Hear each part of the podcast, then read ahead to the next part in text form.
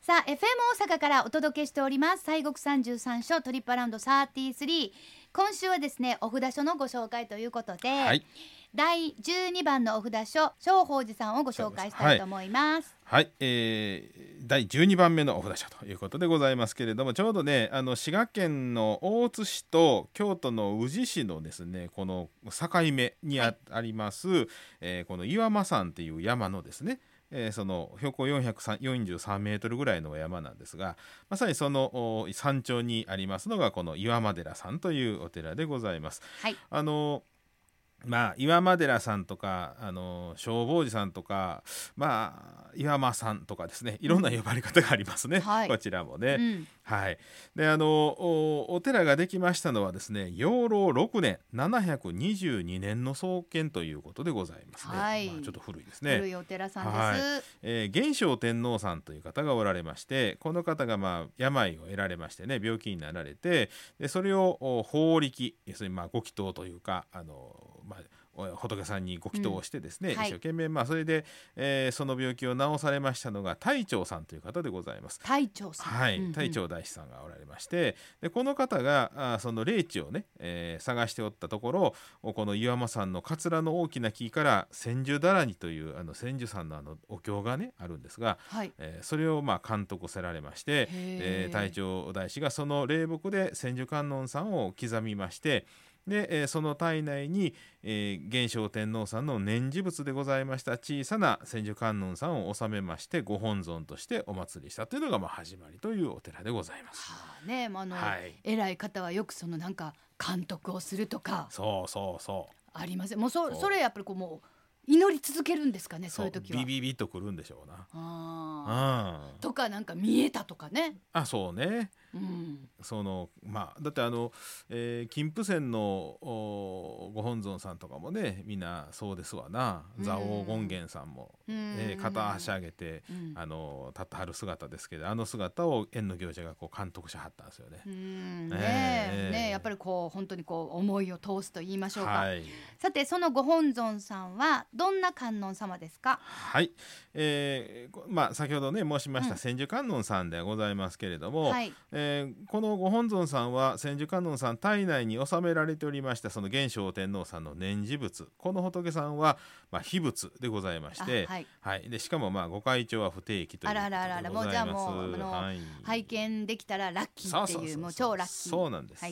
はいい。それで、えーまあこのご本尊さんにはですね有名な逸話がございましてね、うん、えー汗かき観音さんというああね。そうでした、はいうんえーご本尊さんはね毎晩このお寿司をこっそり抜け出しましてね ち。ょっとなんかはい。姿を想像すると可愛らしいですよね,、はいね こキョロキョロっと見てここそそっとっと抜け出さはって、えでそれでですねまあ地獄へ、えーお出かけ遊ばされましてね、ええでそこで、えー苦しむ苦しむ人々を助けましてですね救済をして、で、えーまあヘトヘトになって朝帰ってくるわけですね。はいで、えー、岩目寺へ戻られた時にはもう汗びっしょりになっているということで汗け汗かき観音さんというふうにも呼ばれているうといんういやーねありがたいですよねねえんんんそうなんですよはいうん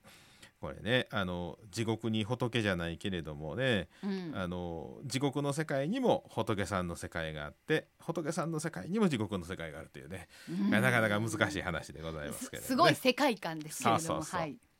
そうなんですですからね極楽と地獄が隔絶されてるんじゃないっていうことですな。ああ、まあまあまあ一緒のところというかそうそうなんというか全く離れて関係のないところにあるわけではないそうそうそうそうというそうなんですまあ裏とはい表というかなんというそうなんかですねはいはいですね。であの、まあ、もう一つ有名なのはこちらはですね毎年4月の17日には雷よけのおご祈祷をふお法要されてるんですけれどもね、雷受けですねはいえーなんでか言うたらね、うんあのこの隊長さんというのは大変そのお天皇さんの病気を治されるようなそういう法力がある方でございましはて、いはいでこの方がですね、まあ、何回もこの雷がねゴロゴロ言うて落ちてきてねはいあの困り果てたはったんですよ。ああ前に進みませんそうそうないろんなことがねお寺をね建ててる時にしもょっちゅうね何度も雷落ってきてはいもう困りやま困りましてこの隊長さんがですね、はいあの雷をね捕まえましてね、捕まえて、えーあんたなんでこんなん追ってくんやとあ雷さんですね、ははいい、はいそしたら「いやあなたの弟子にしてほしいんや」ってこんな話でねあうんもうどういうふうに伝えていいかわからない。そうそうそうそうちょっとあのコミュニケーショ ンまあそれは能力ねがせやけど雷にしたらそれは確かに近くに行こう思ったら落ちてかなしゃあないもんねそうやねもうそれしかそうやねこっそりとかそれこそうそやね汗かいてとかそういうわけにいきそうやまもんせんねもんビリビねリするもんねビリビリしちゃうまあそれでまあ隊長さんがあの分かったということで、うんまあその雷さんをねあの法力であのまあ収めたというふうなことでまあそれで雷よけの信仰も熱いというようなやねっぱりね、はい対話が大切っていうことです よやっぱり話さなわからんっていうことですそうですわ、よまずねはいそ、れ雷ね、うんあれ昔はほんまに天から降ってくるっていう感覚やったんですよね、うんうんまあまあか確かにまあそんなイメージなんですけれども、はいはいはいはいあの三重の塔なんかでもあの、えー草を刈る釜ありますやん、はいはいあれをね上に一番上にかけとくんですよそれはわざわざですわざわざ要は雷が落ちてきたらあの雷さん怪我するでと刃物でそして落ちてきたらあかんで言うてそれをやるんですがだけどそそこにわざわざめがけてきそうな気がしますけど冷静金に属製のものでしょそうそうそうそう今冷静に考えたらねものすごい危ない話ですけどねそうですよね。だっても そう来て来てみたいな。そうあれ飛来心ありますやん依頼者はいはい。えーあれもねあの雷をひ飛来やから避けるというね、うんうんうんあれですけどあれ実は雷呼んでますからねそうですよね。そうここそう。落ちなさいよ言うて、ですよね。だからそうそうここ来て他には行かんといてねねっってていいうう。やつなんですよだからこの辺りっていうのは大津市と宇治市で、まあこの辺り行ったら、えこんな山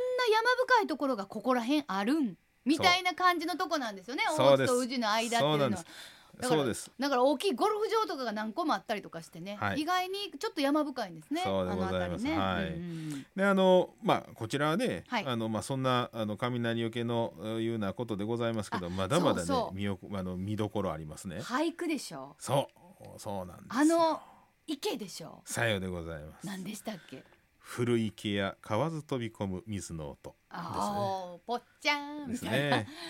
はいうん北松尾芭蕉ですねそうですわは芭い蕉さん、あの本堂の隣にございますおいえー池にはですねこのはい芭蕉が、あ読みました「古い池や川ず飛び込む水の音」というねあの、うん有名な句がありますが、はいえーその池をね、えー池にえーこうカエルがポチャというのを見てこの芭蕉さんがこの句を詠んだというふうにも伝わっているというね。はあそうですかはいなあここここから松尾芭蕉のうん快進撃が快始進まった撃そうなんですだからまあ観音霊元記なんかではですねこの芭蕉さんがこの岩間寺さんで三郎といってこもってね、はい、あの観音さんをお参りしてる時うに、ん、えご本尊のその霊験を得て、まあ、その芭蕉さんの句の俳句のスタイルというかね、うんえーが確立したというふうなことも言われておりまあすじゃあね。もう、はいもう忘れられないところねですねえそうですよ松尾さんにとっても松尾さん松尾さんにとって もほんま確かに確かにねさあそれがまだまだ他にも見どころがあるというそうなんですわすごいところいでやすほんまね。ねあのー山の上でしてね、はいあのー駐車場もあるんですけれどもね、うんうんうんえーあの本当山のお修験の山って感じのところでございますが、はいうんうん本堂の前にはその太長大師が千手観音さんを掘ったと伝わります桂の木の三代目がね、えー、植わっとると。三代目、はいね、はいほんまなんとかブラザーズ言ってみたいなもんですけど言いましたけれども、桂の木の方です桂ねの、はい、三代目桂なんとかじゃなくてうんじねゃなくてね。桂の木が三代目なんはでいすね。はいはい。はいであの岩尾寺さんはそのボケ封じても有名でございましてねほうほうほう。はい、5月と10月の17日、えーにはボケ封じ祈願絵があございまして12月17日にはボケ封じの太鼓炊きあの大根炊きってやつですねへーが行われますうんね。うんうんでえー毎月17日、えー観音さんのご縁日でもあるんですがこの日はお不動さん、えーお不動えー不動堂に飾、えー、祀られております不動如来とお二道寺えー龍像が開碑されまして、うん平安時代のお作と伝わっておりますこの重要文化財のね、えーものなんですけれどもお仏さんお不動さんをお参りすることができるという。うん、だから本当にあの超メジャーかっていう感じではもしかしたらないかもしれないんですけれども、見るところとかね、うんストーリーとかがもうたくさんある。そうなんですよでねあのちょうど今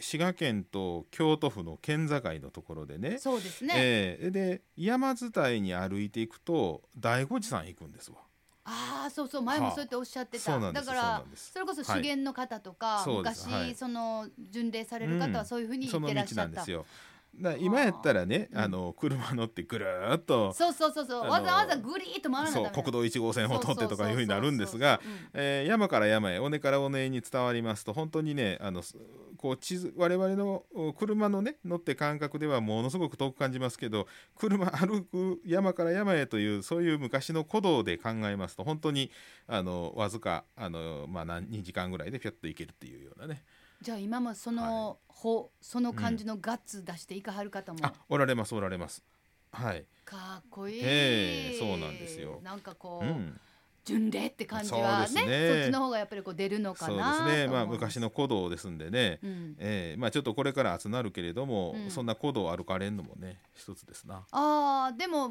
まあ歩けんことはないってことですねあそうそうそうそうあそうですかまあそちゃんとせあの、はい装備をしていけそうですば当とい然でうすねね。はい。まあそういう時にやっぱりもうこれもう忘れちゃいけないのがはい磁石ですよ、ああそれね。磁石磁石だからなんかあまあ何しかスマホ持ってたらでもやっぱりいつ何時何があるかわからないからそうやでっすなぱり磁石ってやっぱり山入ると絶対いるっていいあなるほどね。あとそれとやっぱりあの地図あ地図ね。ほんまだから前もあの地図ほんまに見てたらもう、んなんか広いところが東高線であるんですって、はいでそこには本当に急に平たく開けたところがあってほうそこにほんまに動物とかがどっこいしょって休んでたりするんですってだからあへえここは人間は来たらあかんとこ やったんかなって思うような動物たちのちょっとほ楽んま園にが。楽園みたいなのがあるらしいですはよあ山に入ってそういうのをちゃんと東高線とかのなるほどな。キュキュキュキュっとなってないところを探していったりしたらえ。えええでもそういう時にやっぱりコンパスとかは絶対忘れていかんってあまあ話そうやね聞いたことがなるほど、ね。まあ山はねもうあのそう山は山のもんですからお邪魔する感じでねやっそぱうりそうそう。私らは行かいないかんのかなうんというふうに思いますそうがで。すね。さあということでその毎月17日がご縁日とはいいうことですから、17日に石山駅から、まああのまあ、歩くのもっていうお話もありますが、はいまあ、シャトルバスも、はいまあ、そうもでちすねろんね近脚な方ばっかりじゃないですそかうでらすね。シャトルバスが出てると。毎月17日 JR うー京阪石山駅から石山あ岩山寺さんまでのシャトルバスが運行されておりまして、はい現在は、まあ、コロナのために定員を少なく設定されております。まあ、はい大体2、30人ぐらいかな、はいというところです。うんうんうんえーなお帰りの石山駅行きのシャトルバスは第13番札所の石山寺前でも下車できるので、はい続けてお参りしたい方にはおすすめでございます私ね。らもこのルートで行きましたね、あそうですこのそうルーですトで行きましはたいよ。うんで、えー運行予定は毎月変わります、えー岩間寺さんのウェブサイトにて、まあ、ご確認くださいまして、まあ、この新型コロナの、ね、影響で、えーどうなるやというのはその時になってみないと分かりませんので,、そうねですねまあ、運行中止とか、あのー予定がちょっとスケジュール変わってるなんていうこともあはいはるいかもしれませんので、はい。えーまあ、必ずねそうちでょすっねと調べていただいて、はい、ウェブサイトなどご覧いただいて確認をしてから行かれるのが一番いいと思いますお時間無駄にしないかなと思いそうまですすねさあ滋賀県大津市になりますね岩間寺は拝観時間が朝9時から夕方4時半まで入山料は500円アクセスは JR 京阪石山駅から京阪バス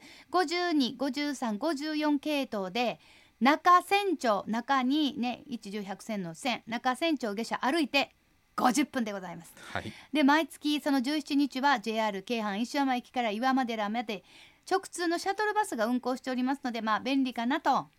お車の場合は名神高速道路瀬田西インターチェンジからおよそ8キロ駐車場は40台で無料でございますそれでは森さんご神言お願いいたしますはい、えー岩間寺さんはですね、まあ、あの千住さんでございますんで、もうもうもう皆さん覚えてはおるかなもじみねのはいあのオンバザラタラマキリークでございますのでよろしくお願いいたします、はいオンバザラタラマキリークオンバザラタラマキリークオンバザラタラマキリークえー今週は岩間寺の名前で親しまれております西国三十三所第12番のお札所岩間さん正法寺をご紹介しました